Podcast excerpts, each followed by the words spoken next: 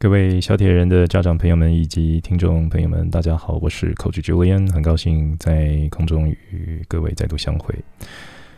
这一集的话呢，我们想聊一下有关于跑步。呃，经过了这个游泳，经过了自由车，然后现在终于进入跑步了。不过呢，我希望这个跑步能能够在今天这一集啊，就可以把它讲完，因为跑步的学问真的很大。那这个讲太多的话呢，可能又会造成其他的这些误解哈，所以我们就挑重点来说。我先讲哈，跑步啊，虽然说是人类的天生技能，但不代表它不用训练。你可你可以跑步，你会跑的这个短跑，你可以跑得很快，或者是你可以长跑跑很快。可是你要怎么样去拿捏？你怎么样去呃，从这个你的训练里面呢去做进步？这个都要需要靠训练的规划来做。但因为小铁人在整个跑步的，呃，它的长度来讲的话呢，事实上它的看起来比例并不是那么大哈，它也没有那么多的那个地方需要去调整，所以我们就把这个这一块的地方呢，我们稍微向后挪一下哈。如果有空了以后，我们再讲。那我们先看一下，其实小朋友他一直都在发育，但是我们也都知道，他发育呢。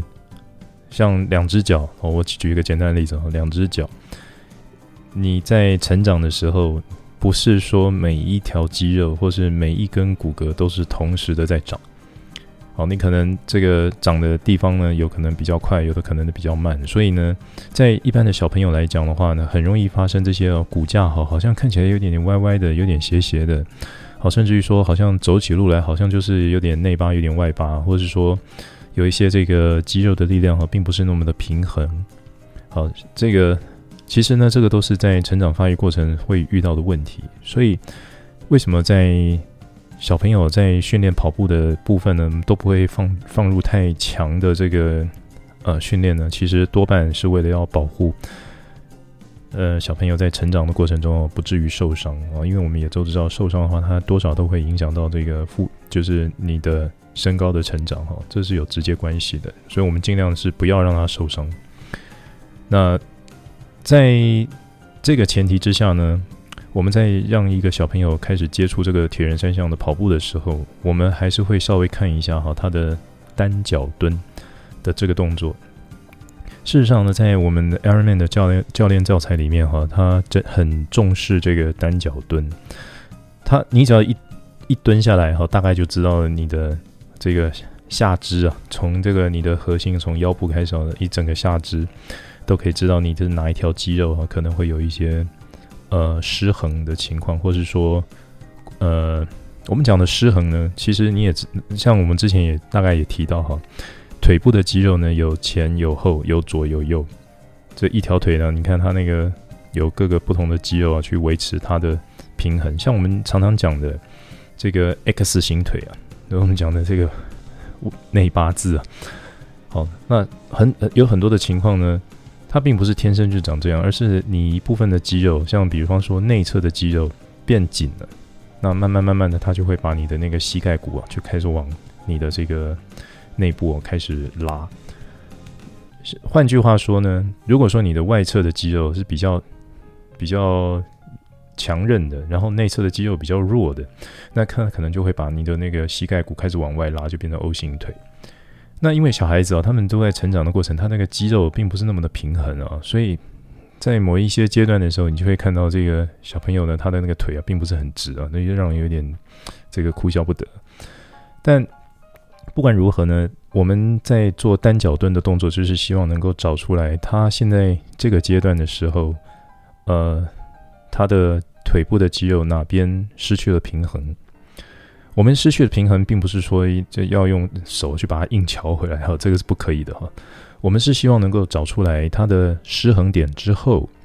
我们该放松的让它放松，该强化的让它强化，然后让它平衡回来。好，这个这一点我必须要这个再重复一遍哈。我们希望它的平衡呢，并不是说用手去把它敲回来，而不是去做这个什么。呃，那个跌打损伤那种，把它乔回来，绝对不，千万不要。我们是希望说，当我们知道他的肌肉有一部分失衡的时候，我们把它比较强的、比较紧的那一块，让它拉松。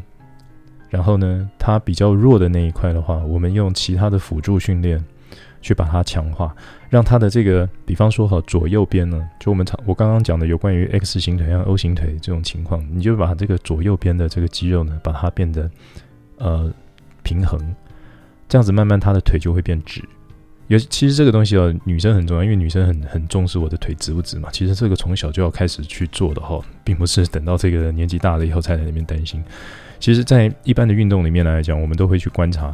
这个你在单脚施力的时候，如果说你一旦有失衡的话，我们要立刻就要开始在辅助训练要去把它把它调回来。那包含了左右，那前后也是，好像有的时候我们这个腿部的肌肉啊，尤其是股四头肌啊，就都会比较强壮一点。但是呢，结果你发现。呃，这个跑步的时候，我们反而比较容易用到那个股二头肌哈。这个这个，因为股二头肌比较弱，呃，所以跑起来的话，可能效率并变得比较低啊。甚至于说，呃，这个因为前后的那个落差太大了，这个像踩训练台、踩脚踏车的时候呢，也可能会造成这个股二或股四呢，可能会有过度运用，然后提早疲劳的问题。所以。我们第一个要看的就是呢，你的单脚蹲呢是不是能够平衡？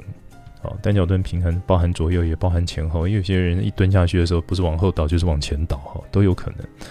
那我们就会有一个一个 checklist 啊，上面都会跟你写写这个呃，你蹲下去的哪一个阶段呢？有哪一些动作呢？它就是代表了某一些肌群啊，都会有一些呃 imbalance，或者是说有一些比较 weak，那我们就把它注记起来，然后呢把它放在。后续的这个辅助训练里面呢，去把它调整回来。好，这是第一个单脚蹲。再来就是，像我刚刚有讲到一个关键字哦，拉筋。哦，这个我是必须要强调，你在身体在冷的时候，千万不要去拉筋。很多人都认为说，这个运我们要参参与一个运动，或是要开始像我刚刚讲的那个要参加跑步了哈，要参加自由车了哈。然后呢，你在这个之前呢，就开始拉筋啊。其实我千万千万不要，这个是完全是错误的观念。你身体要在冷的时候，你千万不能去拉筋。那我们到底要怎么样去暖身呢？其实像以慢跑来讲，哦，我们是希望能够用缓跑，就是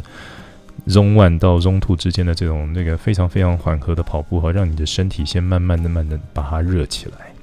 这个东西呢，也适用在游泳，也适用在这个自由车上面哈。你游泳的时候呢，你要暖身，不是说像那个现在，我其实我现在蛮担心那个又讲回游泳哈，看那些这个游泳池的一些教练，一开始就叫小朋友去拉筋，我说我天呐，这个观念千万不能有，你身体冷的时候千万不要拉，那个只会把那个肌腱呢，还有一些筋膜哈，这个产生一些不好的这些反应啊，可能还会受伤。所以，我是希望能够在这个游泳啊，或者骑脚车之前，你用比较你的这个呃较低的心率，然后呢较缓和的这个速度哈，去让你的身体慢慢慢慢把它热起来。那也不要说这个呃一开始的时候就开始用冲的，这个包含自由车也是一样。所以运动前的暖身的话，尤其是跑步的时候，我们希望看到的是缓跑步。那缓跑步的话呢，大概是十到十五分钟，慢慢慢慢的把你的身体热起来，然后稍微发汗。这个时候你身体暖了以后呢，我们再做一些启动的动作，我们讲的叫 activation，muscle activation。因为我们都知道那个有很多的动作呢，事实上它会有一个发力的中心，就是你从你的核心开始在开始动作。你有你要冲刺，你不管怎么样，你都还是要核心去带动你的这个冲刺动作啊，或者是说这个像我们要做一些闪避啊，你在慢跑的时候路上一定会遇到一些行人嘛，那你要去闪他的话，其实很多的发力的中心呢，也都是用这个核心的肌群啊，先去把它带开。所以我们在当你做完缓跑步暖完身之后呢，你要做的事情呢是。Activation 就是启动，启动你的核心。那这些有有的动作呢是蛮独特的，但因为我们是用讲的，这个没办法示范哈。那我们只能说下一次有机会的话呢，呃，我把这个相关的呃 YouTube 的这些可以找得到的这些参考的资料，我把把它放在我的那个 Podcast 网站上面。但我必须要先强调，你做完这些暖身动动作的之后呢，你要做，接下来要做的是 activation，就是启动核心的动作。那这个两个动作做完了以后呢，我们才会进入这个正式的训练。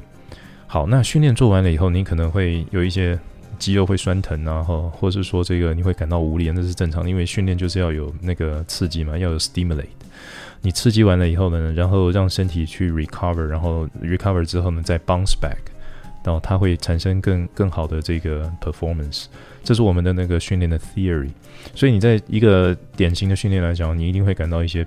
呃。疲倦啊，一定会感到一些肌肉疼痛啊，然后酸酸疼啊，等等，都都会有不一而足。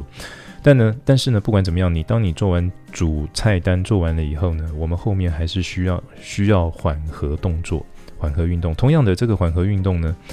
呃，就跟暖身运动一样，它可能就是一个中 one 到中 Two 的呃缓和的小缓跑步啊，或是我们讲的缓骑车啊，或者是缓游。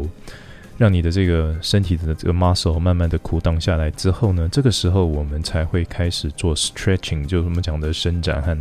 就是我们讲的俗称的拉筋哈。你一定要让你的身体呢到了某一个工作的状态，然后让它慢慢的缓缓和下来之后呢，你再去做伸展与拉筋，因为这个时候肌肉的弹性，你需要把你很。你在这个主菜单的时候，你可能有一些肌肉会产生一些呃过度用力的情况嘛，那你和那个肌肉可能就会结在一起嘛，就结在一起了。这个时候呢，我们在整个缓跑缓游这个恢复的时候呢，我们再想办法把这个肌肉呢去把它拉拉开，好，然后让它恢复到原来的肌肉的原来的长度，然后让它恢复弹性。所以。运动前的暖身呢，还有运动后的伸展，其实它是非常重要，它也是训练的一部分。我看很多的这个年轻人啊，那个觉得自己身体很好，就一开始就包含打篮球。那打篮球，我看他们从来都没有暖身，然后就直接下去打。那通常我们所听到的大部分都是因为打篮球以后呢，造成一些那个肌肉的受伤，然后呃，有有的时候这个肌肉受伤的话，它反而会阻碍一些这个你的。生生长的这些机制哈，所以这些都不是很好的现象。所以，尤其在三铁训练的话呢，我们很重视的就是暖身和缓和。缓和之后，你再去做伸展。所以，这个一定要让这个各位小铁人的家长先一定要 keep in mind 这件事情。好，那接下来我们要讲什么呢？我们来讲一下关于慢跑啊，跑快跑慢。其实这个。有的时候真的是天注定哈，那个有些人天生的就是很适合跑步，那个这个飞毛腿，像我这种跑步跑不快的，我只能这个原地几乎是原地踏步的方式哦，在那边跑步。但不管怎么样呢，我们跑的时候呢，你可以跑得很慢，但是你要很帅，OK？像我们在那个自行车界常常有讲啊，骑骑帅不骑快嘛，对不对？你要。你要穿的很帅的话，如果你骑很快，那就没有人看，因为你移动的太快。所以，我们你穿的越帅，你就要骑的越慢哦。其实这也 apply 在那个重车上面哦。真的我就我知道的很多的这个欧美的人士喜欢玩那个哈雷重型机车，每车每台车都擦的亮亮的，然后然后那个身体都穿的身上都穿的很很漂亮的衣服，那种皮衣啊，然后亮晶晶，那巴不得越骑越慢越好，因为什么？因为你慢的话才会有人看嘛。好，那这个开玩笑。那换换句话说，换换句话说，我们希望就是说，对不起，刚刚讲讲太远。你在跑步的话，如果你觉得你的速度真的没有办法像那个世界选手，或者我们讲的国手这种程度的话，那你至少你要把你的跑姿跑得漂亮。好，那跑姿要怎么跑得漂亮呢？其实有一个很重要的关键啊，就是呃，你的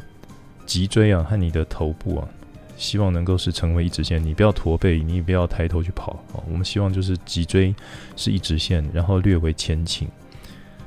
那略微前倾的主要的目的呢，是一个呃，主要的目的呢是让你能够产生向前的动力啊。因为事实上我们在跑步的时候呢，并不是有一点点不是在用你的腿在你往前推啊，而是有点像是在你身体往前倾的时候，你的重心开始往前了，这个时候你的你脚会自然的去。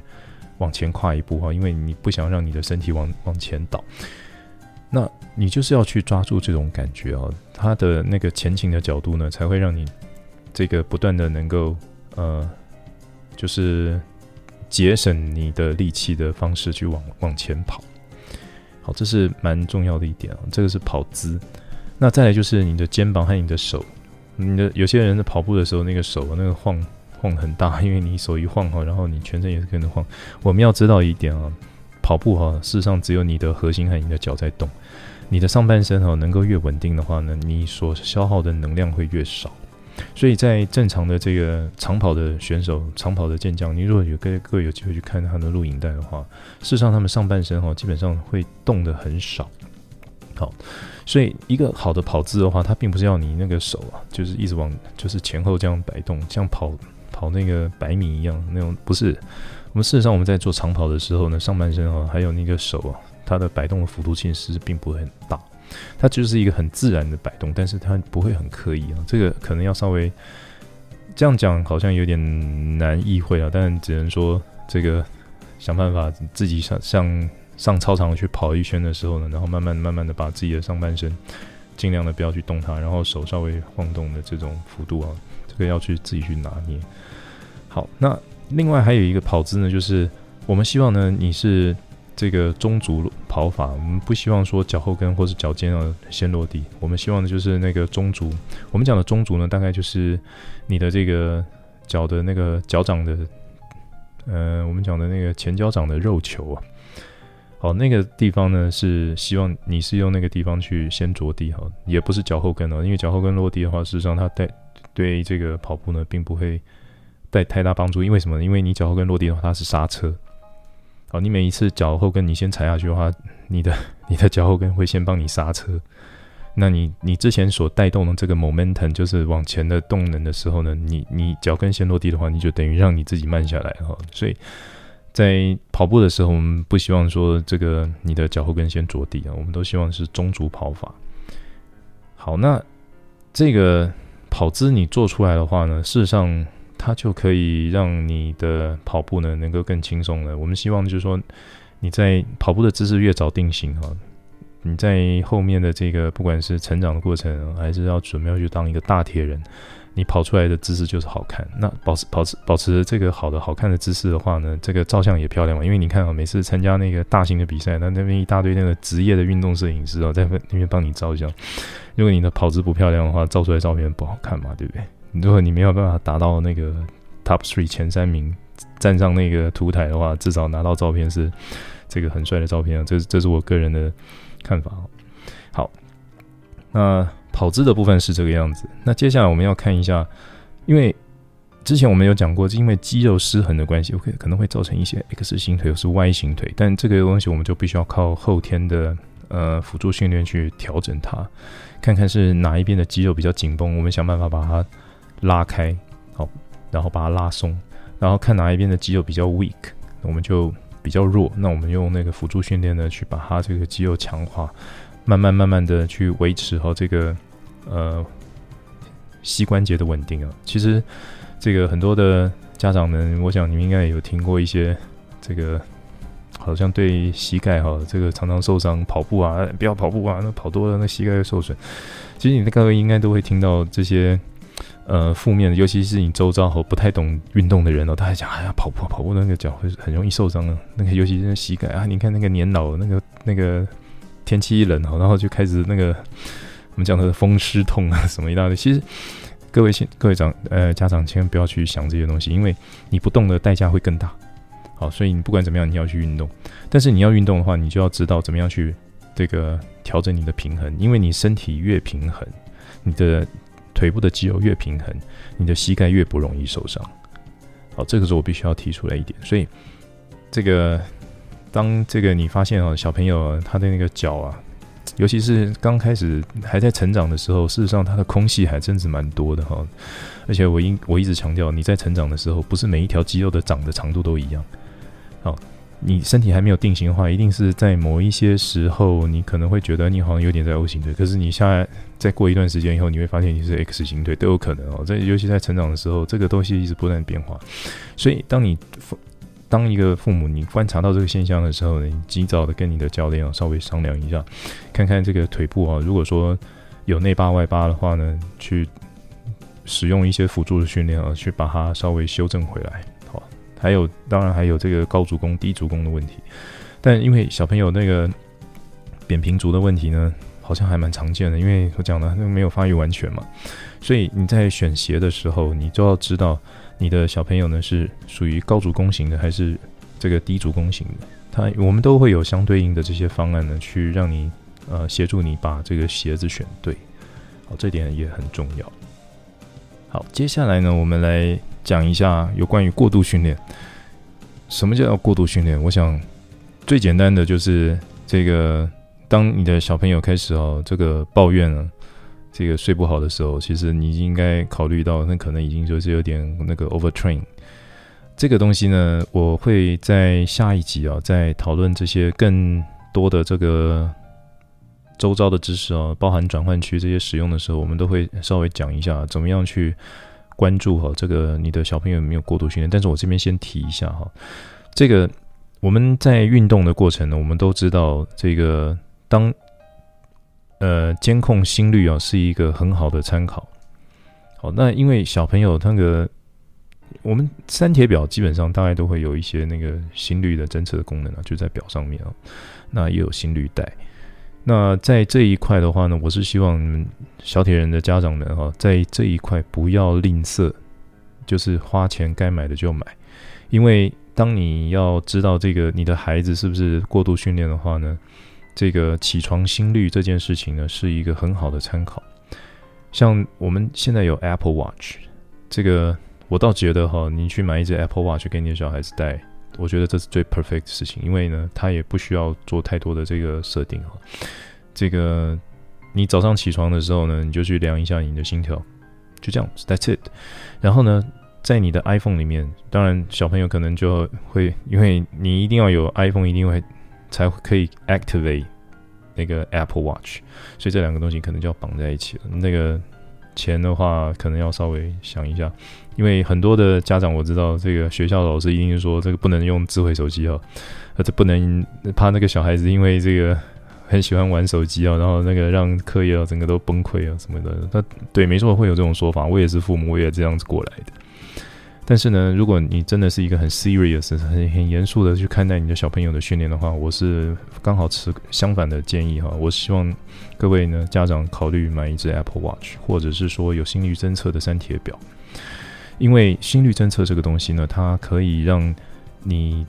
得知你现在的这个恢复休息的状况是不是良好的。哦，这个可能还有很多的这个 theory，很多的理论都在后面，但我现在只能说。如果可以的话呢，呃，你要怎么样去监控你的孩子有没有过度训练？其实起床心率是一个很好的参考。好，如果当你的这个起床心率过高的话呢，你都要视为它是一个 overtraining 的一个或者 overreaching 的一个状况。那这个时候呢，你接下来你可能要给他多一天或者多两天的休息，甚至于就要调整课表，哈，都有可能。好，那接下来我们来谈一下这个跑鞋，这个。小朋友的整成长速度真的太快了，那个鞋子大概一年可以换一双了，我猜。但也不因为说不应该说哈，这个啊，反正小孩子他还是要再长，还会再换鞋，那我再再买大一号好了。然后其实千万不要，就跟那个安全帽一样，那个上上一集我有讲到那个有关于安全帽的选购的问题，千万千万不要有这种想法，因为跑步这个东西啊，如果你的鞋子太松或太紧的话，事实上对这个运动的表现呢都会。有影响，甚至于说可能会受伤。我先讲好了，讲那个鞋子会变大，鞋子大的话呢，你的脚哈它就没有办法这个产生足够的支撑了。那个你可能脚在鞋子里面滑动了，你可能会产生一些肌肉失衡。因为我会回到讲到最前面的哈，因为讲到那个平衡的问题。你的脚如果说你在跑步的时候你的施力哦没有办法这个。呃，完全的在鞋子里面，你的鞋和你的身体没办法变成一体的话，你的脚可以在里面滑动的话呢，它可能会造成一些那个额外的肌肉，它会去想办法去 balance 去平衡它，去 compensate 去补偿。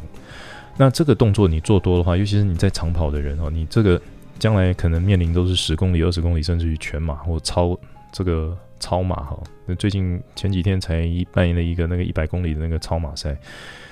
啊，这个你如果说你的鞋子真的不合脚的话，你在这个超马赛你你跑多的话，你的脚会有很多的肌肉会为了你这个脚在你的鞋子里面晃动而做出补偿，它会让你更提早疲劳。所以你大的鞋子真的一点都不好，你一定要合脚。好，那小的小的鞋子的话，那更不用讲了，因为它会造成血液循环的困难，你可能会产生很容易产生热足症。这个，所以呢，我是强烈建议啊，那个当你小朋友进入小铁人，要让他有一个很好的 performance 的话，这个钱真的都不能省的。这个，当你发现这个鞋子已经开始有一点点不合脚了，小孩子开始有点抱怨说，那个我的鞋子好像有点变紧了，那你真的就是马上该换。好，甚至于说我们更 serious、更严肃一点的话，像我个人啊，那个都会去记录这个鞋子的距离啊。因为我的体重很重，那个鞋底哈很快就会磨损了。我甚至于还没有看到它鞋底磨损之前，我就换掉。因为我我是每到四百公里，我一定换一双。好，这个如果说你真的是对对你这个铁人训练很严肃的话，我是我想这件事情呢，应该也可以提供来参考。好，就是直接用那个跑步的距离。好，那接下来我们讲一下这个骑转跑哈，最常见的东西是抽筋。啊，因为你在骑车的时候，你把那个你所有的力量，那个所有的肌肉的 stress 都加注在你自己的身上哈，所以现在很多的这个小铁人哦，最常见的就是骑转跑的时候呢发生抽筋，所以这个就是要变成说，你要所有的项目呢，你都要知道怎么样去分配体力啊，你要怎么样去 balance，甚至于说你在骑转跑这个过程，你都要放在平常的训练里面，让你的脚能够适应。这个骑车转换跑步的这个过程，好，骑车和转骑车和跑步的两用的肌群是不一样的哈，虽然都是大腿，大腿的肌群也就是那么几条了，但是它的那个 activation，我们讲的那个发力的顺序，事实上，脚踏车的发力顺序和跑步的发力顺序是不一样，也就是因为这个不一样呢，当你在骑脚踏车的时候，你造成某一部分的这个肌肉造成某一部分的疲劳，像比方说哈，我常最常见的就是小腿抽筋，为什么会小腿抽筋？是因为在你骑脚踏车的时候，哈，我们并没有很 proper fit，就是没有让它变得很正确的 fitting。结果呢，你的小腿哈，通常我们都是用踮着脚再去踩的，踩踏板。在我跟你讲，踮着脚踩踏板是正常的哈。在在那个很多的这个公路赛啊，就是环环法啊或者环意啊，你看那些选手，每个人那个脚尖呢都是用踮的，因为在某些程度来讲，这个在 cycling 来讲的话，它是一个很好的那个 power output 的一个方式，用踮脚尖的这样踩下去。可是呢，它会造成小腿肌的那个 stress。如果说你只是纯粹的去踩脚踏车的话，这个东西呢，基本上都还还可以 OK 的啦，都还忍受得过去啊，是没有问题的。但是你，如果你一旦转换成跑步的话，你的小腿已经在上一个 session，也就是上一个跑那个。自由车段跑了九十，骑了九十公里，甚至一百八十公里，它的那个 stress 已经在小腿里面已经有足够的累积了。这个时候你转换成跑步，跑步要靠小腿啊。那你这个时候，呃，如果说你在这个自由车段的时候呢，你累积了太多的疲劳在你的小腿的话，你马上在进入跑步的时候马上抽筋了。好，这是常见的事情。所以在